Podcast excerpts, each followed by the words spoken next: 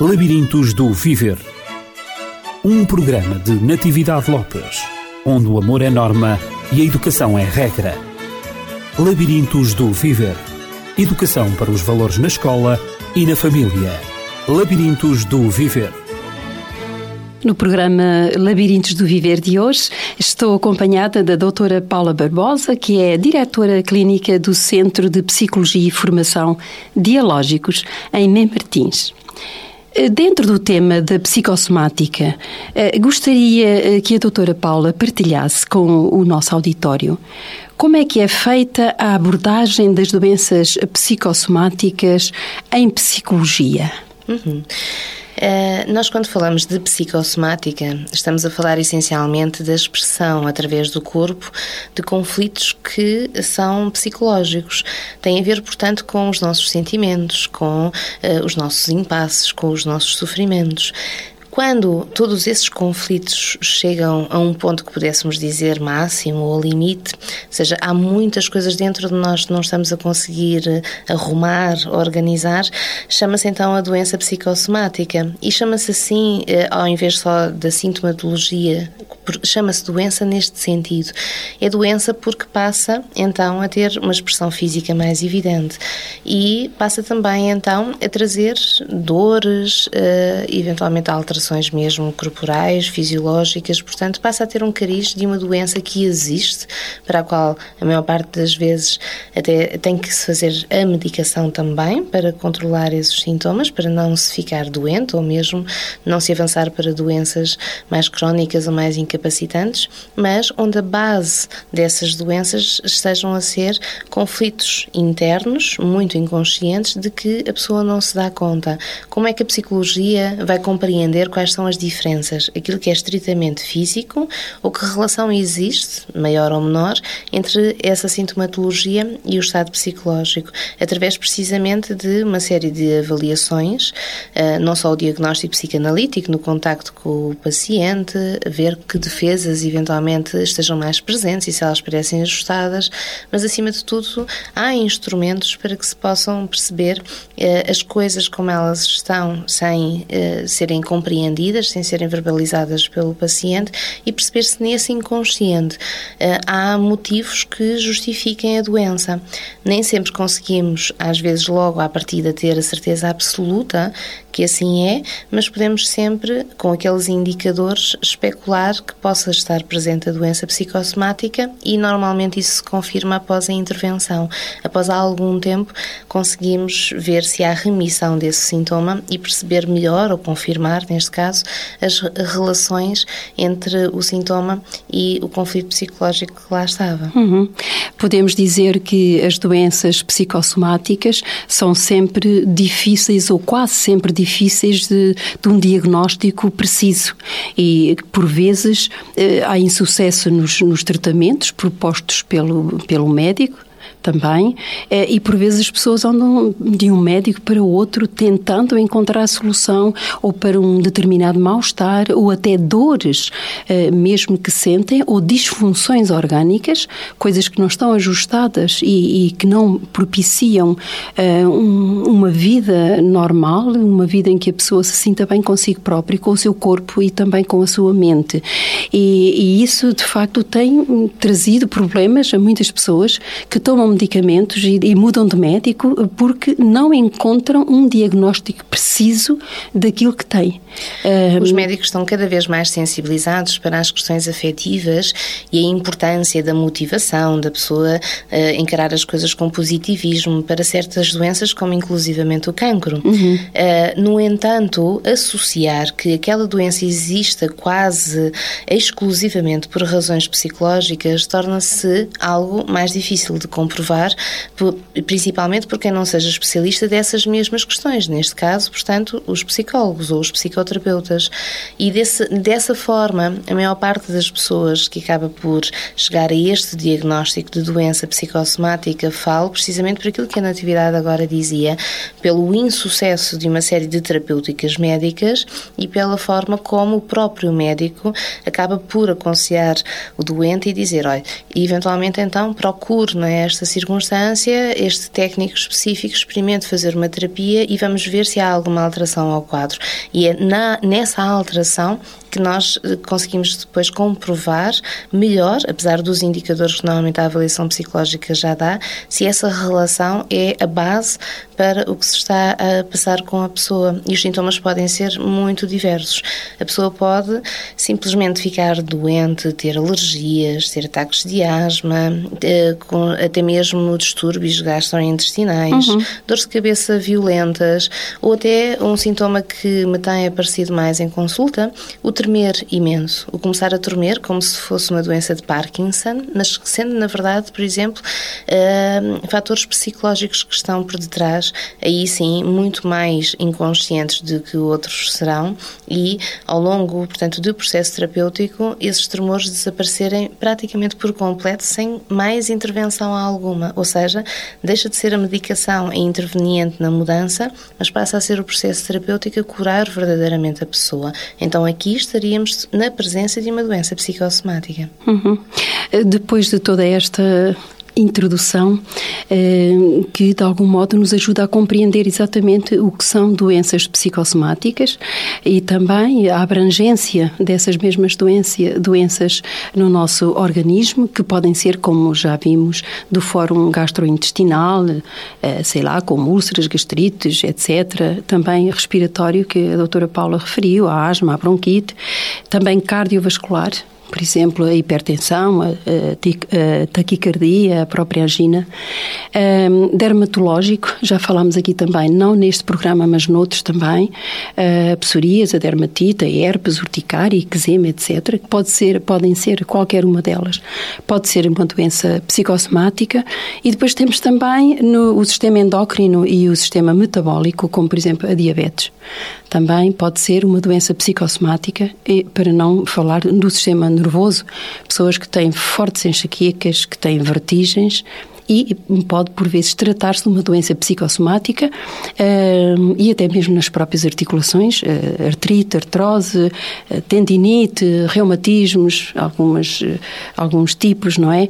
Tudo isto para dizer que, de facto, existe, são doenças realmente que são, que, que são exteriorizadas fisicamente, a pessoa tem os sintomas de uma doença física, mas que a terapia não resulta enquanto não for associada exatamente a, terapia psicológica enquanto não se forem descobrir as causas que estão por detrás dessa doença física e que se exterioriza de uma maneira física. É, Sim, é isto. O que é, é, curioso de nós uh, entendermos, e agora deu uma lista muito importante que possa servir de eventualmente referencial às pessoas que tenham estas problemáticas para que uh, ponham a si próprias esta possibilidade de consultar um especialista, um psicoterapeuta, uh, porque aqui o trabalho tem que ser ser mais profundo, para que não, não vamos fazer somente aconselhamento de uma situação difícil. Tem que ser que, um tratamento associado. Sim, e temos que, mesmo ao nível psicológico, fazer um, uma psicoterapia,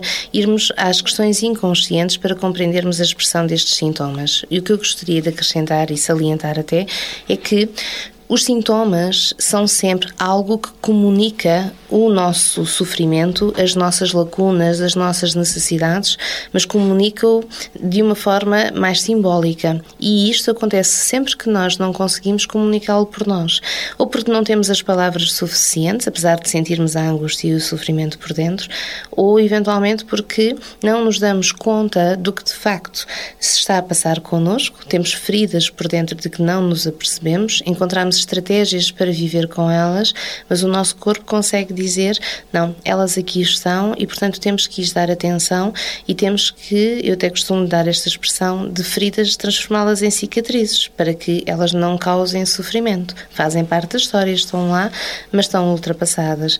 Então, o sintoma é mais facilmente, por exemplo, por um psicólogo, por um psicoterapeuta, compreendido na sua expressão, porque são mais ou menos associados a certos sintomas certo tipo de problemáticas. Ou de dificuldades. O que não quer dizer que, como tinha dito há pouco, uma avaliação psicológica não possa despistar se essas primeiras impressões e essas associações uh, que normalmente acontecem entre os sintomas e certos tipos problemas psicológicos, eventualmente lá estejam ou não, para que se possa depois então dizer, sim senhora, existe aqui à partida uma tendência, tem aqui todas as bases para que este sintoma seja uma expressão desta problemática, vamos então trabalhar nesse sentido. Uhum.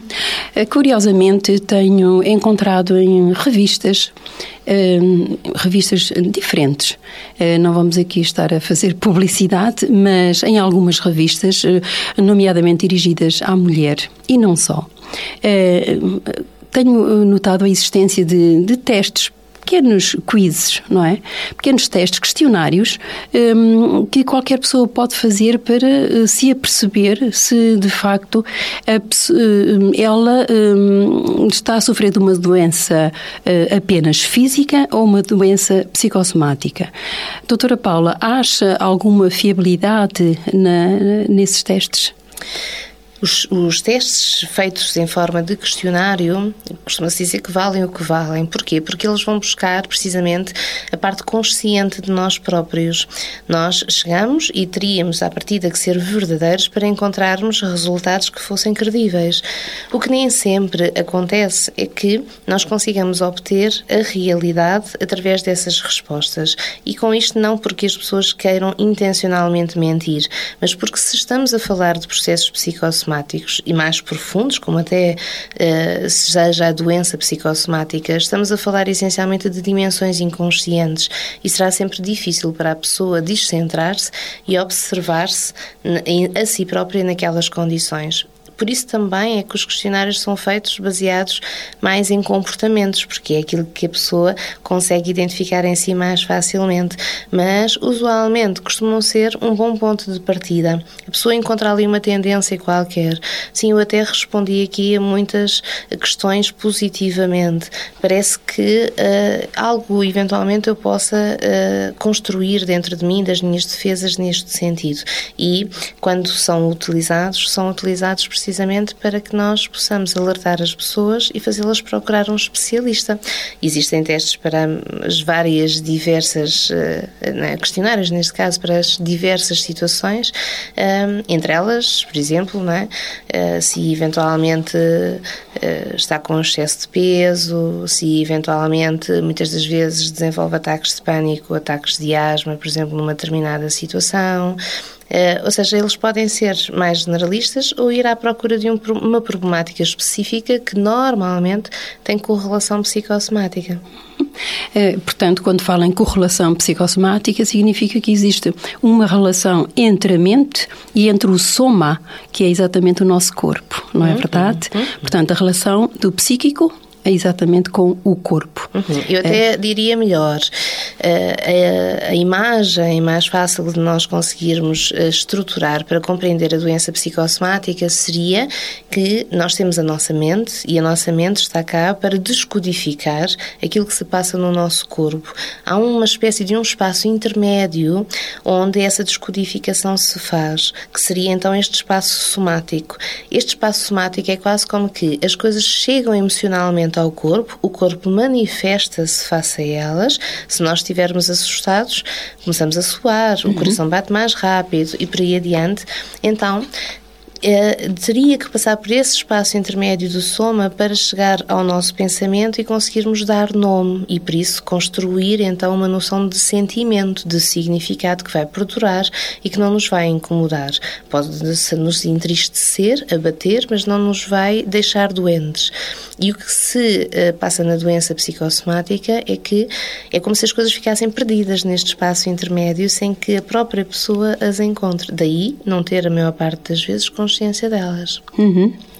Uh, há uma doença que está a ser considerada uh, uma doença psicossomática e que é uma doença que, uh, por alguns autores, na opinião de alguns autores, é dita, é denominada como uma pandemia. Um, não imagina aquilo que eu me estou a referir, ou deve imaginar com certeza. É qualquer coisa que está a assustar não só uh, as autoridades de saúde em Portugal, como também na Europa e em todo o mundo. Uhum. Eu estou a referir-me à obesidade. Uhum. À obesidade. É interessante obesidade... estar a referir-se à obesidade uhum. no sentido psicossomático, porque consideramos muitas das vezes apenas uma escolha, uma uh, questão que deriva da educação, e será em muitos casos, mas possa também ter aqui uma componente psicológica muito forte. Uhum. Eh, então podemos dizer, a doutora Paula é da opinião que a obesidade eh, pode ser denominada e classificada como, como uma doença psicossomática. Não digo em todos os casos, mas... Eh, será, digamos, em termos da obesidade, como em qualquer um dos outros uh, casos. Uhum. Nós nem sempre temos a mesma condição física do doente e temos, então, a doença psicossomática associada. O que acontece mesmo naquelas doenças que referiu há pouco, é que é usual e frequente que a componente psicossomática seja forte e seja a base da problemática, sem que tenha que o ser em todos os casos. Aqui na obesidade passa-se precisamente a mesma coisa. Há muitos casos que o serão nesse sentido, sem que todos o sejam. Vamos pensar, se nós pensarmos na obesidade como uma falta, digamos, eh, de investimento, por exemplo, na educação das crianças, de as ajudar a experimentar novos sabores ou a procurar até novas maneiras de encarar ou de condimentar esses alimentos para que ela ganhe gosto neles. Uh, digamos, se encararmos isto como uma espécie de um desprendimento que resulta na criança comer aquilo que necessariamente sabe melhor e é mais apelativo, então aí não estaremos na presença de uma doença psicossomática mas assim o estaremos se eventualmente eh, a razão da criança comer sejam razões de um preenchimento qualquer e principalmente do foro afetivo, que pode ser essencialmente de duas expressões distintas, para que então ela aumente de peso consoante aumente o seu sofrimento interno. E isso sim é muito frequente. Uhum. Então é frequente. Um, esses casos são frequentes e tenho passado pelas mãos, creio que, alguns casos de um, obesidade uh, como doença psicossomática. Curiosamente, nós recebemos, eh, digamos, um SOS de uma ouvinte que, ao escutar os programas eh, anteriores a este, que falavam exatamente sobre o tema da psicossomática, eh, pela doutora Patrícia Roseiro, e ela dirigiu-nos a seguinte questão. Ela diz que está eh, a lidar com uma situação eh, semelhante a esta que nós, eh, algumas que nós temos descrito aqui no programa. Diz ela que depois de ter experimentado vários tratamentos para a obesidade da sua filha, sem resultados, resultados os resultados esperados, foi aconselhada a consultar um psicoterapeuta. E, e então ela está um bocadinho renitente renitente em fazê-lo uh, e ela coloca exatamente a questão se deve ou não consultar um psicoterapeuta. Eh, esta situação é-lhe familiar, até por aquilo que nós, eh, nós já acabamos de dizer. Qual é a resposta que podemos dar a esta nossa ouvinte? Em primeiro lugar, eu gostaria de solicitar o técnico que tenha chamado a atenção para os fatores psicossomáticos, porque, como lhe disse, nem sempre são lembrados ao longo de um tratamento ou perante a falha de um tratamento e ao mesmo tempo desta ouvinte de considerar toda esta possibilidade. É natural que fique confusa e pense como seja o aumento de peso uma expressão do sofrimento da criança. E principalmente isto acontece quando se vê a criança feliz, brinca todos os dias, faz, digamos, uma vida dita normal, regular, e se fica tão confuso, tão perdido como possa aquela criança estar ali em sofrimento psicológico. Uhum. E isso acontece precisamente pelo que eu explicava há pouco. E é uma das questões mais polémicas também. É que a doença psicossomática funciona naquele espaço, como eu dizia, intermédio, onde não há uma consciência. Aquela parte é como se não fosse nossa nós não a identificamos, não a reconhecemos, não nos damos conta dela e vivemos por isso com a ferida aberta, sem qualquer expressão evidente, concreta de que estamos a sofrer. Daí, seja uh, em certos casos, possamos ver uma criança mais deprimida, mais abatida, e então possamos pensar o que classicamente já se começa a ouvir uh, no, neste sentido, não é? Come, portanto, para se compensar, come porque está carente, come porque está triste, mas, digamos, a obesidade, enquanto doença psicossomática, pode não uh, consistir apenas uma compensação afetiva, uma espécie de movimento regressivo, e porque muitas das vezes até quando a criança come neste sentido, vai buscar precisamente as coisas doces ou os elementos que mais são semelhantes àqueles que comia, por exemplo, quando era bebê. É frequente as, as crianças irem sempre à procura das mousses, dos gelados, uhum. uh, coisas, portanto, que mesmo uhum. em termos não só do sabor, mas da textura, lhe façam ter a sensação de que tenha colo outra vez. No entanto, é muito importante que se compreenda que nem só esta expressão pode existir em termos psicológicos quando se aumenta de peso ou quando se come demais. O que pode também acontecer tem a ver com o preenchimento, e aqui talvez ainda, digamos, uma situação psicossomática, mas mais grave, o preenchimento de um vazio qualquer que se traz por dentro.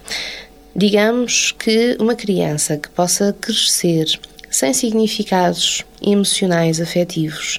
As coisas nada representam para ela, as pessoas nada representam para ela. Ela não sabe que projetos tem, ela não tem desejos, ela não ambiciona nada. Então, é uma criança que começa a ter uma espécie de consciência de um vazio que é, é, muito incomodativo e chega a ser até assustador. E a criança, então, aí vai ter um comportamento diferente. Ao invés de ir buscar o doce, a textura para se compensar, não, ela vai comer aquilo que lhe aparece à frente e vai comer muito. E só vai parar de comer quando tiver a sensação de que está cheia, mas concretamente cheia. Uhum. É como se nós tivéssemos né, um saco que está vazio e que precisássemos de pôr coisas lá dentro. E só quando sentimos que o saco está cheio, num simbolismo de se ter então esse conteúdo interior, é que se consegue parar e sossegar. É só aí que a angústia passa. E nesta expressão psicossomática da obesidade, então muito menos claros serão os sofrimentos da criança, porque a única coisa que ela a partida vai conseguir uh, ter como representação é este vazio que precisa de preencher, mas sempre muito linearmente. Uhum. A doutora Paula falou no vazio, falou também no, no espaço, nesse tal espaço intermédio, que é um tanto indefinido, mas que existe na realidade. Podemos dizer que hum, a obesidade eh, pode tornar-se uma doença orgânica, crónica, logo a partir da infância ou mesmo na infância? A obesidade tende a cristalizar-se na pessoa precisamente porque, se tiver fatores psicológicos associados, a pessoa vai quase utilizá-la como uma defesa psicológica, uma forma de compensação. E seria difícil uh, alterar esses hábitos e ir buscar compensações diferentes. Daí a importância de ser feito um processo terapêutico, porque a mudança tem que ser feita a esse nível mais profundo. Se eventualmente desde bebê é muito sôfrego, uh, sentia, portanto, que não tinha acesso ao alimento com facilidade, ou sentia que tinha tido alimento e de repente o tinham tirado por qualquer razão.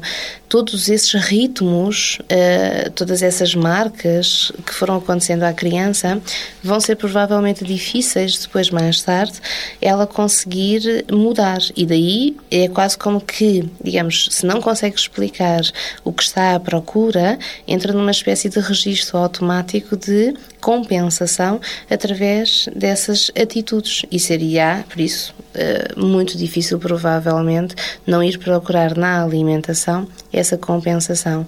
Assim como neste caso que eu estava a falar do vazio. Portanto, se alguém cresce vazio de si próprio e não sente que exista de uma forma mais complexa, mais rica, mais profunda enquanto pessoa, restaria ou refugiar-se nas coisas materiais, que é um comportamento que vemos muitas vezes, uhum. ou inversamente, quando o material já não chega e eu cheguei a ouvir isto em consulta, uh, o que é difícil é que fui comprando tudo. Eu comprei o carro, eu comprei a moto, eu comprei a casa, eu comprei as roupas, eu comprei tudo o que eu podia comprar e o vazio continuava a existir. Então, às tantas, só resta uma coisa: o comer. O comer, se nós pensarmos, eu posso fazer em qualquer momento. Eu posso levar a comida comigo para o trabalho. Eu posso sempre preencher-me quando o vazio lá está.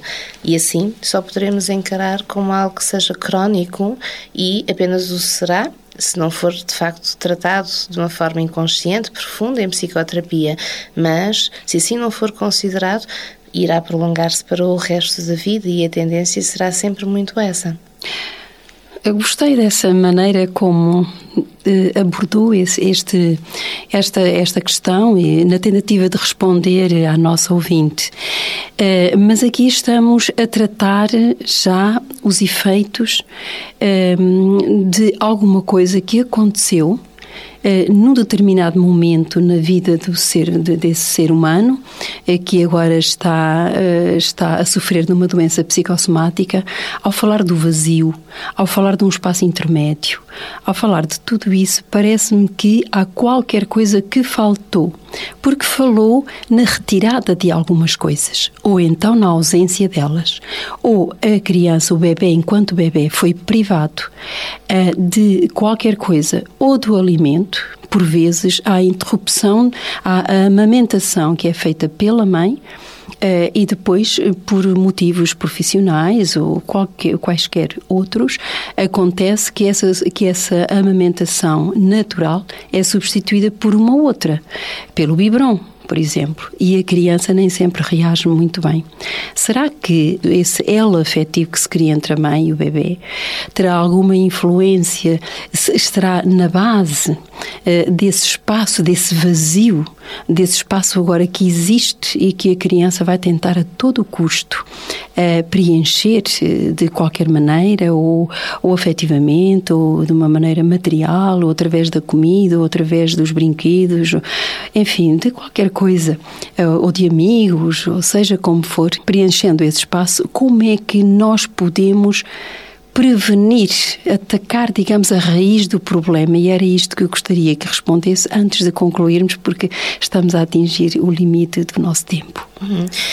Eu arriscaria dizer que uh, todas essas coisas uh, derivam de um crescimento e essa primeira fase que estava a falar de vida é de facto marcante, porque nós, enquanto pequenos e principalmente enquanto bebês, a nossa existência vive muito em torno da alimentação. E é por aí que nós começamos a construir os significados da presença dos outros, da disponibilidade deles para nós, dos carinhos, dos afetos que por nós tenham. E uh, uma série de dimensões afetivas decorrem logo desta fase. Com isto, temos que realçar que não estamos a, a, dizer sempre que se algo correu mal, a culpa é da mãe, porque a mãe é que alimenta ou a mãe é que amamenta. Não.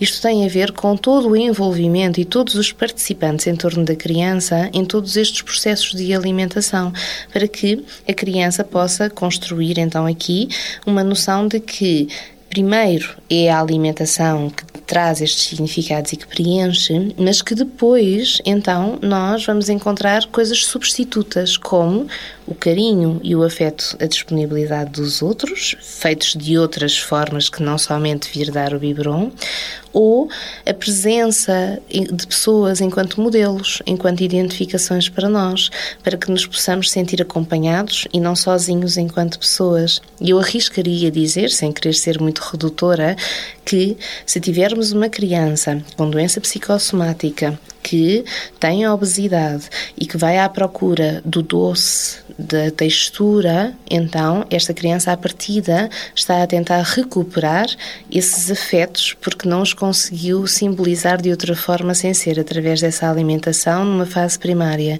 Se tivermos por outro lado A criança que sistematicamente come para se sentir cheia e só aí é que para, vem a sensação de tranquilidade quando já não consegue comer mais, então, à partida, temos uma criança à procura de pessoas, porque é enquanto pessoa que se está a sentir muito sozinho. Doutora Paula, nós temos que terminar, apesar da conversa ser bastante interessante.